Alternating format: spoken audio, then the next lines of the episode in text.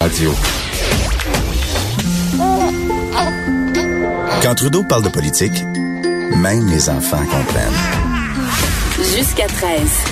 Vous écoutez Trudeau le midi. Cube Radio. Ouais, je suis souvent un des rares euh, dans les médias qui euh, passe son temps à défendre les médecins. Je le dis souvent, je déclare mon mon billet parce que ma femme est médecin spécialiste, mais je trouve ça donc dommage qu'il y ait du docteur bashing qui se fasse, qu'il y ait de la petite politique qui se fait sur le dos des médecins, qu'on ne valorise pas leur métier, mais qu'en même temps, souvent en parlant de questions un peu futiles comme les salaires et tout ça. On parle pas de d'autres de, d'autres aspects euh, du système de santé et je trouve ça donc agréable de pouvoir regarder l'émission De garde 24/7 à Télé-Québec qui nous montre la réalité, le quotidien de, de, de, de, plusieurs médecins. Et je suis très content de pouvoir en discuter avec le docteur François Marquis, qui est interniste et chef de l'unité des soins intensifs à l'hôpital Maisonneuve-Rosemont, qui est en ligne. Docteur Marquis, bon midi. Bon midi, comment ça va? Ça va très bien. Moi, ça va très, très bien. Vous, le retour des fêtes est pas trop pénible dans les hôpitaux. En tout cas, de ce qu'on a vu dans le premier épisode la semaine dernière de la nouvelle saison de Garde 24-7, ça a l'air d'être quelque chose à gérer. Oui, c'est effectivement, c'est toujours un retour brutal, mais après une quinzaine d'années, c'est bizarre, on fait comme s'habituer, on sait que ça va arriver. Mais c'est une période de pointe pour nous autres, là, on le sait. Euh, chaque, chaque, métier a son, son moment dans l'année où on préférerait être ailleurs. Nous, c'est le temps des fêtes puis le retour des fêtes. OK, on va parler de, de, de la situation du, du, système, mais je veux parler un peu de l'émission en tant que telle. Euh, oui. Avant, bon, quand on regarde De Garde 24-7, bon, évidemment, il y a, y, a y a, un divertissement, c'est une émission qui est là pour intéresser les gens. Mais quelle est la mission que s'est fixée euh, les, les, producteurs, les gens qu'on voit comme vous euh, dans l'émission? Est-ce que c'est une mission de, de, de, de pédagogie? Quelle, quelle est-elle cette mission-là? À la base, je pense que c'est une mission euh, d'information, mais dans le sens de essayer de comprendre. On va vous montrer pour que vous compreniez ce que vous voyez pas dans les hôpitaux. Les gens, quand ils rentrent dans le système, souvent sont très préoccupés par un problème qui est habituellement un problème de santé, qui mobilise pas mal leur attention. Je pense que c'est une belle façon, cette émission-là, de voir comment ça se passe pour des gens à un moment où ils sont un peu plus reposés, peut-être chez eux, pas dans le moment de stress, de dire, OK, c'est comme ça qui fonctionne le fameux système de santé et particulièrement, bon, ici, dans le cas qui nous intéresse, l'hôpital Maison de Rosemont. Mais, mais je pense que c'est surtout ça de dire, regardez, là, la réalité, c'est ça. Écoutez pas nécessairement tout ce qui se passe. Voici un portrait réaliste et, et ma foi, très réaliste de ce qui se passe dans un hôpital. Ça fait du bien aussi en même temps d'humaniser un peu les, les, les, médecins. Je faisais référence au, au docteur Bashing. J'imagine que comme d'autres docteurs avec qui j'ai eu l'occasion d'en parler, dont mon épouse, ça se fait, ça se ressent ça dans, dans le corps médical au cours des dernières années, cette espèce de, déconnexion, de perte de confiance qu'il y a eu un peu entre la population et les médecins, alors que là, dans 24-7, on dirait que ça vient redorer un peu le blason des médecins, montrer le côté humain, entre autres. Mais effectivement, c'est tout à fait vrai. Euh, moi, je suis content parce que je reçois du feedback des deux côtés, c'est-à-dire autant de mes collègues qui disent Hey, c'est pour une fois, il me semble ça, ça, ça met un petit peu là, de, de vie dans le dans, dans le débat. Et, et j'ai surtout des réponses extraordinaires des patients, de la population en général. Euh, honnêtement, ça, ça a été ma surprise. Là. Je pensais pas que j'aurais autant de témoignages spontanés de gens qui disent Hey, dans le fond, là, on a beau euh, entendre toutes sortes de choses, mais continuez votre beau travail, puis des gestes très spontanés. Euh, et, et ça, moi personnellement, euh, c'est certain là que ça fait vraiment du bien de dire bon ben coudon, il euh, y a des gens qui ont de l'air de voir qu'on travaille fort puis qu'il n'y a pas juste des problèmes dans la vie là. Et là, à l'hôpital, il y, a des, il y a des patients qui doivent vous reconnaître. Quand ils vous voient rentrer, ils disent Ah, ben, je, dois, je suis donc chanceux, je tombe sur le docteur Marquis. Là. Euh, oui, puis des fois, c'est un, un peu drôle parce que je me fais accrocher dans le corridor en disant Vous voulez pas vous occuper de moi? Puis je dis C'est pas que je veux pas, c'est vous qui devriez pas vouloir que je m'occupe de vous. là. Vous avez pas compris que si je m'occupe de vous, c'est que ça va vraiment pas bien dans votre vie. là. Ça, Ah, regardez, ça. passez tout droit, faites-moi un petit attend, puis si un jour on a besoin de savoir, on se verra à ce moment-là, mais essayez pas d'avoir docteur Marquis comme docteur, c'est pas une bonne idée. Non, c'est ça, vous voulez pas, vous voulez pas dire que Non. vous m'avez vu. Euh, que, euh, élément de curiosité, les gens qu'on voit dans l'émission, les patients, j'imagine, euh, ils doivent signer des décharges, ces gens-là, pour, euh, pour qu'on puisse les, les, les voir à, télévis- à la télévision? Ah oui, c'est extraordinairement encadré. Il y a plusieurs étapes, mais effectivement, vous pouvez être certain qu'il n'y a personne qui passe dans cette émission-là qui n'a pas donné un consentement puis comme on dit, libre et éclairé, c'est-à-dire que moindrement que le patient a un doute, qu'il veut pas, il n'y a aucune pression. Puis encore récemment, on a tourné des images et le, patient a décidé, après réflexion, après avoir dit oui, a dit ah, finalement non. Et croyez-moi, c'était des, séquences de qualité, puis on a juste dit, ben c'est correct. Et, mais ça, là, vraiment, je pense que la population doit le savoir. Il n'y a personne qui apparaît dans cette émission-là qui va avoir une surprise. Là. Je trouve ça, moi, je trouve ça bien que les, les, les gens acceptent de, de, se prêter au jeu, sachant que, tu sais, on les voit pas sous leur plus beau jour, là, en jaquette d'hôpital, euh, maganés, qui font face à leurs problèmes euh, de santé. Je trouve ça bien que les gens euh, se prêtent au jeu. Un aspect qui est, qui est super intéressant, ce qui vous concerne, vous, dans la série, à, à, titre d'interniste et de, de chef de l'unité des soins intensifs, c'est de voir tout l'aspect administratif, si on veut, à votre travail. Et dans le dernier épisode, si les gens l'ont pas écouté, allez l'écouter. Euh, on en a de, des exemples qui sont frappants. C'est-à-dire qu'on vous imagine en train de uniquement gérer les patients, de vous faire aller les méninges pour trouver qu'est-ce qu'un patient a, comment le soigner. Mais à tout ça s'ajoute la lourdeur administrative de gérer, par exemple, les lits, qui on garde, qui on envoie sur d'autres unités. C'est tout un défi, ça c'est un très, très gros défi. Par chance, on, est plusieurs à être impliqués là-dedans, mais effectivement, la décision médicale de base de dire est-ce qu'il est assez stable pour être transféré, c'est l'intensiviste aux soins intensifs qui a, qui a besoin de prendre cette décision-là. Après ça, il y a plein de discussions. C'est certain que les gens, l'admission, là, ils font 100% ce qu'ils peuvent pour nous aider parce qu'ils savent à quel point c'est critique les places aux soins intensifs, particulièrement dans notre hôpital. Mais tu sais, moi, j'ai pas la situation complète de l'hôpital. Je peux bien chialer comme un champion, là, mais il y a des gens, ça déborde à l'urgence, il y a des salles d'op à gérer, il y a des gens qu'on peut pas mettre ensemble parce qu'ils ont des maladies contagieuses. Euh, il y a toutes sortes de choses. C'est que c'est un gros jeu d'échecs. Moi, j'envoie une partie. Je dois être conscient du reste du jeu. Et cette euh, gymnastique-là mentale, au début, je parle à mes jeunes collègues, ça, ça les frappe un peu comme un mur. Là, au début, tu peux pas savoir à quel point c'est compliqué. Mais à un moment donné, euh, c'est comme jongler, j'imagine. Hein. au début, tu commences avec deux balles, à un moment donné, tu en mets trois, quatre, cinq.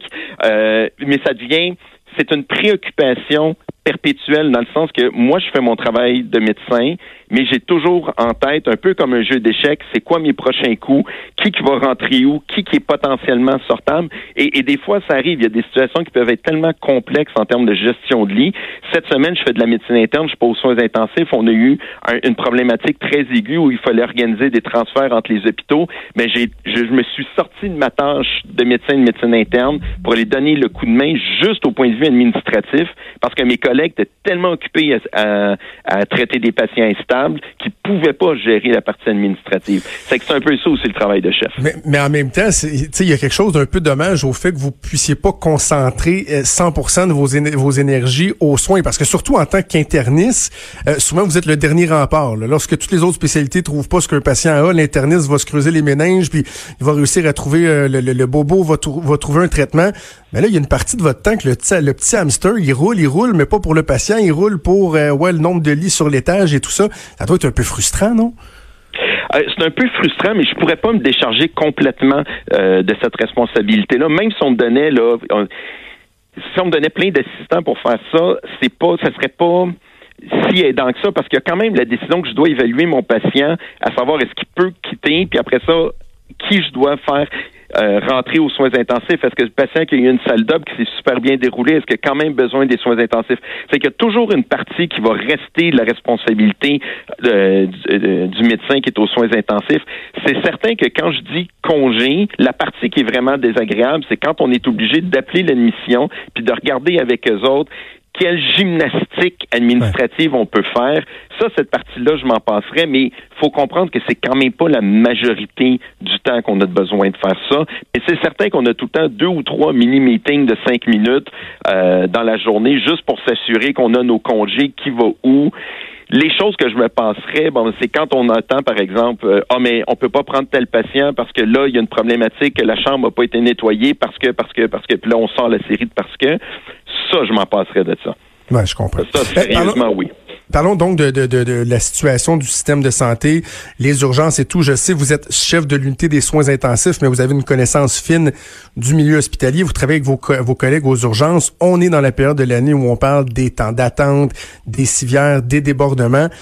Là, on parle, entre autres, de euh, délégation des, de, de, de, des soins, euh, permettre aux pharmaciens d'en faire davantage, des solutions technologiques au niveau de la prise de rendez-vous, etc., etc. Avez-vous l'impression qu'en ce moment, dans la discussion, on parle des bons enjeux ou on est encore à côté de la traque pour essayer, une fois pour toutes, de, de, de, d'endiguer ces problèmes-là?